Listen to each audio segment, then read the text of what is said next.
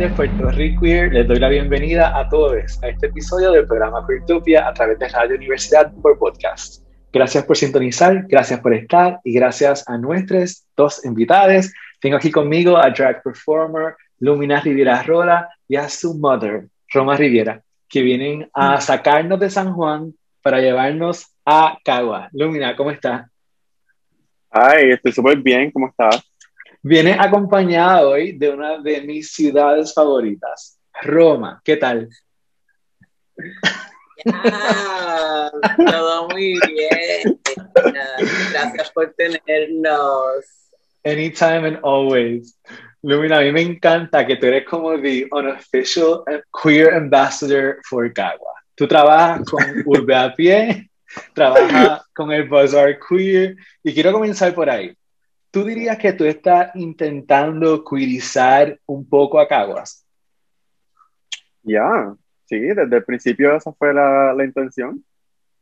Esa es la intención. Háblame un poco entonces de, de Bazaar Queer y de tu trabajo con Urbe a Pie. Pues mi trabajo en Urbe a Pie comenzó en el 2018, si no me equivoco, este, cuando I started doing drag. Y pues yo, antes de yo start doing drag, me estaba dando cuenta de que pues todos los shows se estaban dando en la metro, que no eran accesibles para mí, porque si yo, yo cogía clases en la UPI, pues tenía que viajar hasta Río Piedra, entonces salía de clase a las 3 de la tarde y tenía que quedarme como hasta las 9, 10, 11, 12, 1, 2, 3 de la mañana, lo que empezaba un, un regular drag show por allá.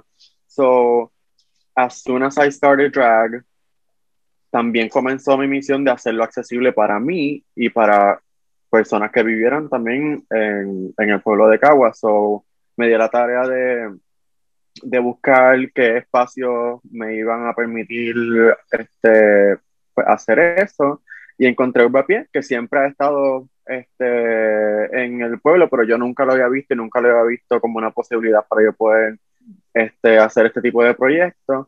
Y pues me acerqué al director ejecutivo que se llama eh, Zeus Omar. Y literalmente, bien cari fresca, le pedí, yo quiero hacer un show aquí cuando, cuando vengo. y me permitió hacer un show, me dio una fecha escogí yo la fecha. este, y hicimos el flyer rápido, se lo dije a Roma, este, le dije a Roma, quiero hacer un show, va a ser en Cagua, va a llevar tu apellido, que son that type of bitch que es bien como que nostálgica y le gusta como que llevar the legacy on and on and on. Este, y pues así nació el Riviera Realness como el primer proyecto eh, queer-based en Urbe Pie para Cagua. Roma, cuéntame un poquito de, de Riviera Realness. That's got your name. Eh, para alguien que nunca haya podido ir, ¿dónde se daba? ¿Qué se esperaba cuando, cuando uno llegaba? ¿Qué era? Take us to the realness. ¿Tú dijiste Roma? Sí. Ya, yeah, ok, soy que no te escuché bien, maravilla. Pues todo era súper divertido. Yo creo que primero que todo queríamos hacer algo conceptual. So, todos nuestros shows siempre tenían un tema diferente. Creo que era algo divertido para nosotras como performers, pero también para el público, porque pues no siempre como que eran performers random, sino que tenían una, a lo mejor, historia, porque pues todos tenían el mismo tema para todas las performers. So, siempre era un tema nuevo y creo que eso también lo hacía bien divertido. Y um, al ser en Cagua y al ser un lugar más cozy, por decirlo así, pues se sentía bien familiar, como que era un show familiar, diría yo. No porque, o sea, sí podías traer tu familia full, pero también porque te sentías en familia con nosotras y ya, creo que por ese año que estuvimos haciendo show fue bastante, le, le llevamos bastante entretenimiento al pueblo de Cagua. ¿Qué año fue eso? 2009, 2019, perdón. Empezamos en el 2018 y todo 2019 hicimos shows. Y Lumina, una de las cosas que a mí me pareció bien, bien interesante la última vez que hablamos, eh, que quisiera que me contara un poco más hoy a las personas que están escuchándonos, es que tú me has dicho que es difícil encontrar gente queer en Caguas y que parte de lo que tú querías hacer era como encontrar ese network y traerlo a volver a pie. Cuéntame, ¿qué significa ser queer? ¿Cómo es eh, el network queer allá? ¿Por qué se hace difícil encontrarlo? Pues mira, no es que no, yo no encuentre gente queer aquí en Caguas porque no haya, porque de que hay, hay. Mi problema, ¿verdad? Y el problema de los proyectos que yo estoy llevando a cabo con el BAPI es precisamente ese networking de cómo conectar con esas personas y que se enteren de que tienen un safe place y un este punto de encuentro este, en Urbapié. Y es un punto de encuentro, te digo, más allá que el entretenimiento, porque en Urbapié también sirve como espacio de taller. O sea que en Urbapié pueden ir personas a utilizarlo como un espacio de oficina transitorio para trabajar el X o Y proyecto, este, para encontrarse, para hacer reuniones, o sea, es literalmente un punto de encuentro para lo que las personas lo quieran utilizar. Y por eso se ha destacado mucho el Vapié. El Vapié es un espacio que te da una hoja en blanco y tú haces de ese espacio lo que a ti te dé la gana. Y, y incluso las personas que lo dirigen eh, permiten, son, son personas que permiten que ese, ese freedom de, de creatividad exista en ese espacio. Este, y pues, ¿verdad? Contestando a tu pregunta, este, yo sé que en Cagua hay, está, existe esa diversidad de lo que es ser queer que hay en la metro. O sea, aquí hay non-binary people, aquí hay trans women, trans men, este, aquí hay más drag queens además de Roma y yo, pero por cosas de la vida, porque la vida es así, tienen que irse para la metro, este, o encuentran, este, encuentran un mejor lugar en la metro, porque también Urbe no, no necesariamente ofrece las mejores condiciones para un encuentro queer, ¿me entiendes? Pero eso es algo que se está trabajando. y hay personas que tal vez, hay personas que tal vez no están dispuestas a esperar o ser proceso de ese, de ese development y tal vez lleguen cuando todo esté ready, cuando todo esté como que en, total función, que todo esté, sea súper cómodo, súper accesible. ¿En qué, términos de qué? ¿Qué tipo de development está um, mencionando? Bueno, como por ejemplo, como la otra vez, let's take for, for an example, los performers. Es bien probable que hayan performers que sí conozcan sobre Urbe y que sí conozcan sobre Riviera Realness o hayan conocido sobre Riviera Realness, pero aún conociendo sobre eso no hayan querido participar porque no están dispuestos a pues, pasar el, los tipos de, de retos que los que sí estábamos, la, les que sí estábamos trabajando mes tras mes con los monthly shows, estábamos pasando, por ejemplo, el calor, eh, las luces que se iban y venían, el audio, pues son cosas que independientemente pasaran esos accidentes o no, the show, the show must go on. Y siempre, o sea, si, si en este show se dañaba una luz, no íbamos a cancelar el siguiente. Lo hacíamos como, se, como, o sea, we work with what we had. Y pues es muy probable que cuando eso se termine y, y Urbapié esté apto y en condiciones para tener, recibir a todo el mundo en la mejor de la, de la calidad posible, entonces comience gente a venir porque dice, pues ahora sí está cómoda, ahora voy para allá. Quisiera que me, que me hablara un poquito sobre eso, sobre dónde está el a pie, cómo son esos edificios, porque hablas del calor, si, si es que no tiene aire acondicionado, si no tiene abanico. Háblame como take me there, que nunca he ido. ¿Qué me espero? ¿Cómo llego? ¿Dónde está? ¿Qué me espera? Ok, lo que pasa es que Urbapié se dedica a, a como que reposeer edificios que han sido abandonados y que no se le está dando ningún tipo de uso. Entonces ya de ahí, de, partiendo de esa premisa, tú sabes que el edificio está abandonado, que, que está abandonado por a reason. So, o es que no tiene luz, o es que no tiene piso, o es que el techo se está cayendo en canto, etcétera, etcétera, etcétera. So, ya ahí tú tienes un, un la de que si Urbiapi está trabajando con ese edificio es porque no está en condiciones para recibir personas y que estén súper cómodas, sino que están adoptando ese trabajo para meterle a, a largo plazo y, y, pues someday it will be something a lo que las personas puedan confiar su comodidad on. Sí, ¿Cuántos edificios actualmente hay? Pues así por encimita, uno, dos, tres, cuatro, cuatro y un espacio que es el jardín, el jardín Huerto Feliz, perdón. Ok. ¿Y están como, están cerca o están dispersos por el casco urbano?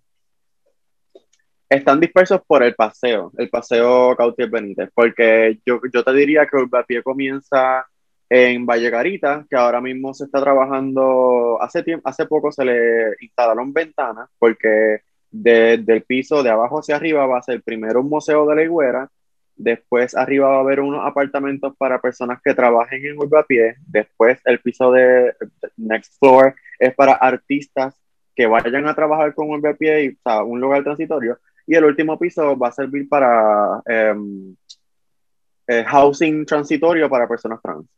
Super cool. Eh, so Urbapié empieza ahí, después lo sigue, a continuación estaría el jardín, el huerto feliz.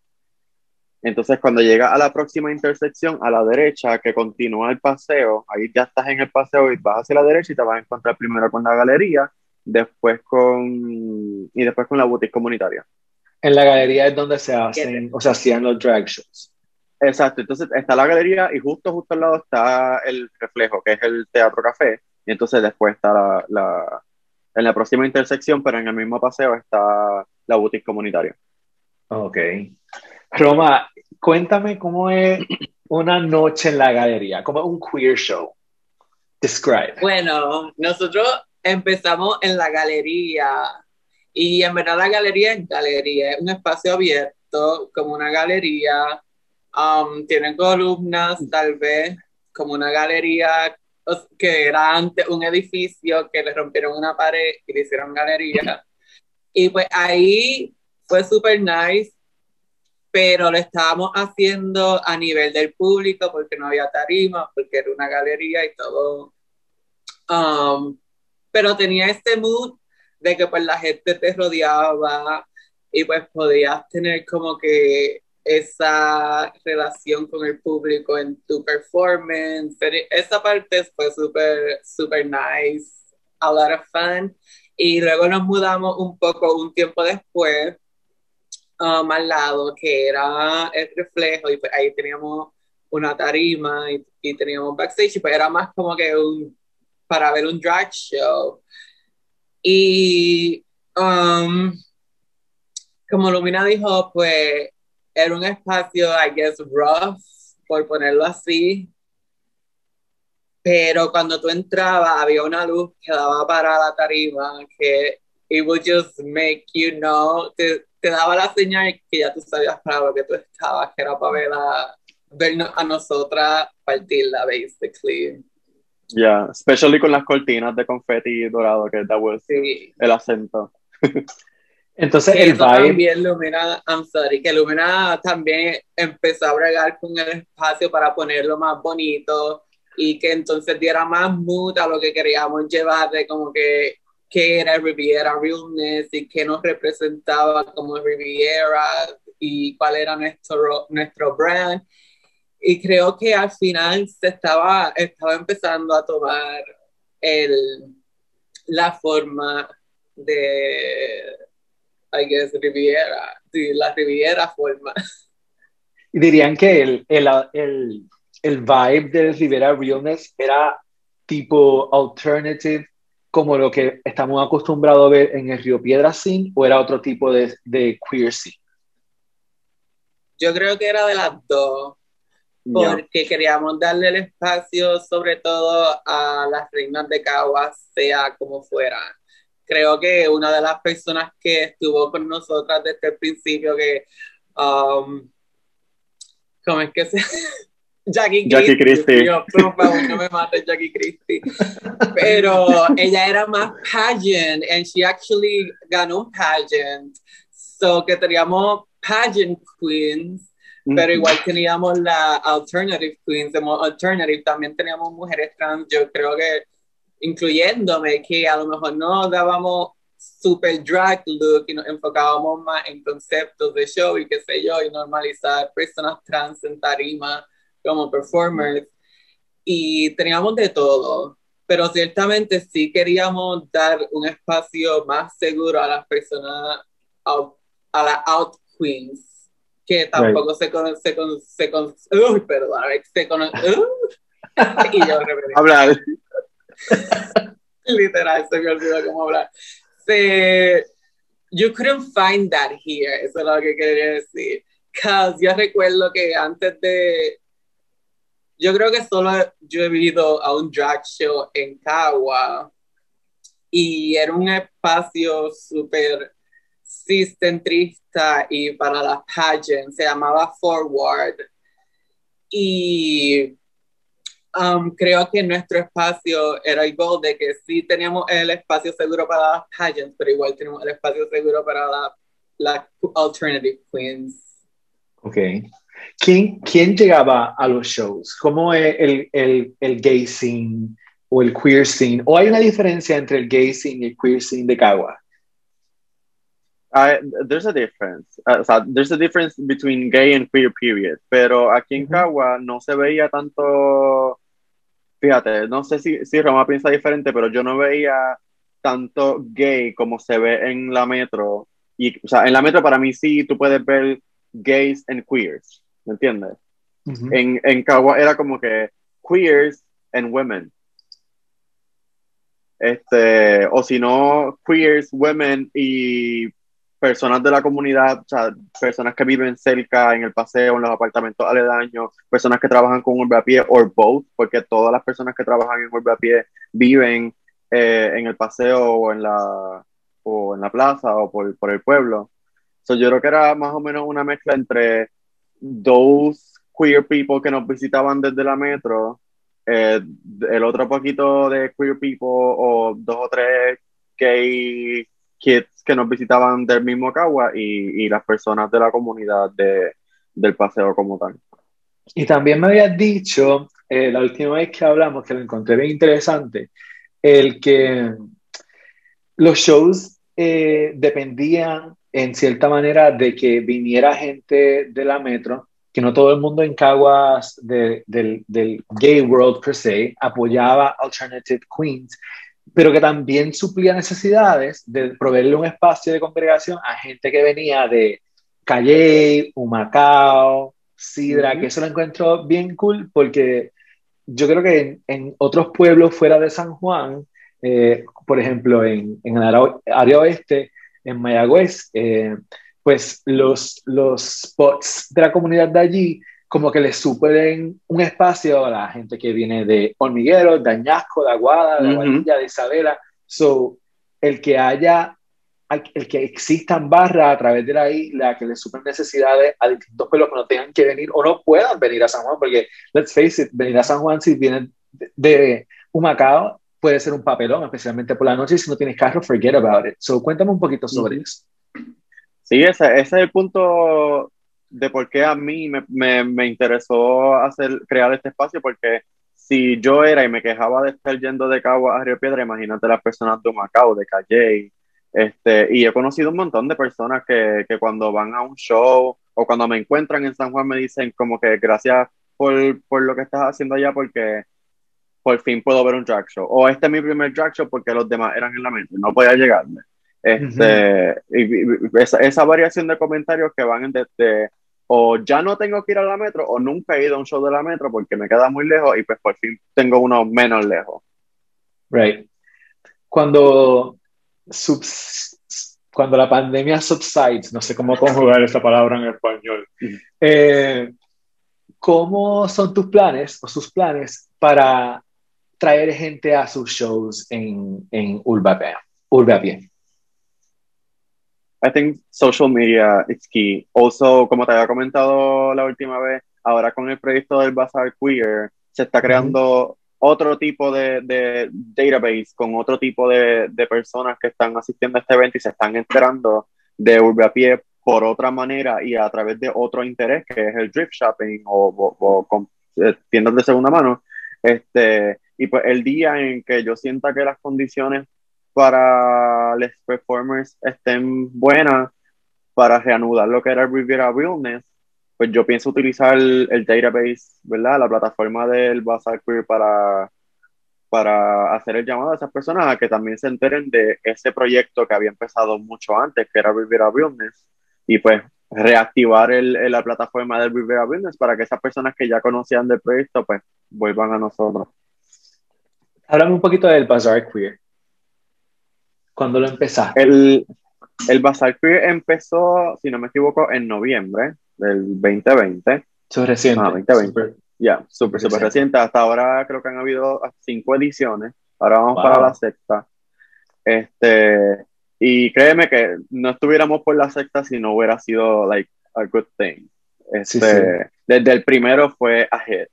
Se llenó, este, o sea, se llenó con todos los protocolos de seguridad necesarios por el COVID, pero se llenó. Este, todos los comerciantes hicieron su agosto y quisieron volver para el siguiente, la siguiente edición y yo yo iba como que such a stalker, como que vendiste, te fue bien.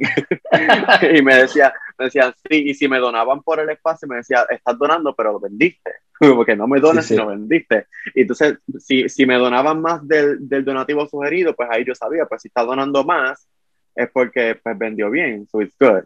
Este, y, quién, pues, está yendo, quién está yendo al Bazaar Queer? ¿Quién es la, como el público? Pues fíjate, este, recientemente estaba mirando los insights de Instagram de los posts este, y me sale que mucha gente de Humacao, Calle y San Juan están viniendo a, al WhatsApp. Sí. Entonces, también contestando tu pregunta inicial de qué es lo que estaba buscando el WhatsApp, el WhatsApp es un, es un, un intento de erradicar la gentrificación del drifting que es acabar ¿verdad? con esas dinámicas de comercio en las que te venden eh, o se venden, revenden piezas de segunda mano a casi el precio original, este, o, o, solamente se le está otorgando un precio porque está trending y no necesariamente por cuánto tiempo la persona ya lo llevaba usando o cómo estén las condiciones. Este, así que el bazar tiene sus propios estándares que se aplican a todos los comerciantes que solicitan un espacio, which is eh, nada usado puede pasar de los 15 dólares, especialmente si es una camisa. Este, y pues ya aquellos comerciantes, aquellos comerciantes que tienen mercancía original, que todo lo mandan a hacer, todo es brand new, pues ya no tienen tanto tantas limitaciones, no, no se les espera o no se les solicita que, que cumplan con un rango de precios, pues porque ya pues, es original, es nuevo, eh, eh, muchas de las personas que venden mercancía original tienen su arte en esa mercancía. Este, y pues nada, eh, funciona para eso y también como un espacio seguro para que personas trans puedan, personas trans que tengan, tengan algún negocio puedan vender lo que quieran o lo que sea que trabajen.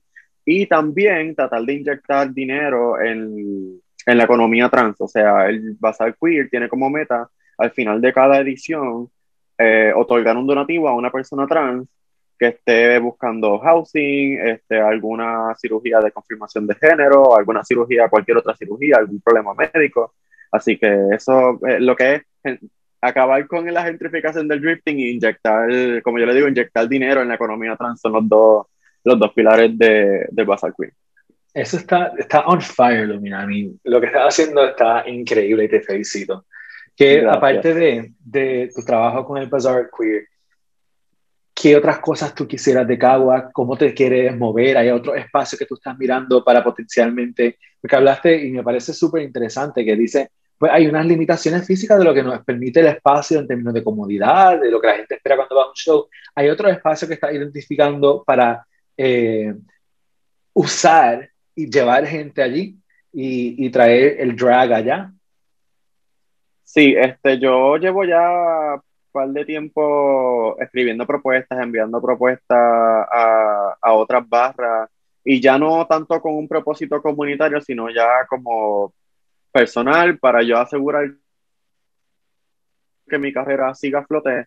Eh, he sometido propuestas a, a, barras para que nos permitan hacer un show. Ahora, no solo, lo, los retos no son solo que estas barras no están acostumbradas a recibir este tipo de, de entretenimiento, sino que las pocas barras que conocen lo poco, o sea, lo, las pocas barras que conocen poquito del drag, están esperando que cuando yo someta una propuesta de un show, yo le llegue con siete pageant queens. y, y, pues eso es un reto porque yo no quiero invitar pageant queens. O no es que no quiera invitarla, sino que la gente que tengo en mente, o sea, en esa fila de, de, espera que yo tenga en mi mente, las primeras personas no son pageant queens. Porque yo, mi trabajo no es para ese tipo de, de drag. O sea, yo trabajo para personas trans y para out queens. Yes. Este, así que eh, es bien tedioso porque ahora mismo yo estoy escribiendo una propuesta para un, un café que está a punto de abrir en, aquí cerquita, que se llama Bohemians. Y pues me dio un poco de pena escribiéndolo porque habían performers que yo tenía en consideración que, que, quería poner, pero yo estoy consciente de que si yo someto esa propuesta con esos performers, no los van a aceptar. Y it's not on me es que ya yo conozco la mentalidad de las personas que dirigen estas barras. Ya tuvimos una experiencia con Antaño, que es una barra que está por aquí cerca. Hicimos un show y no la llegó absolutamente nadie. Porque no, no éramos lo que estaban esperando. Sí.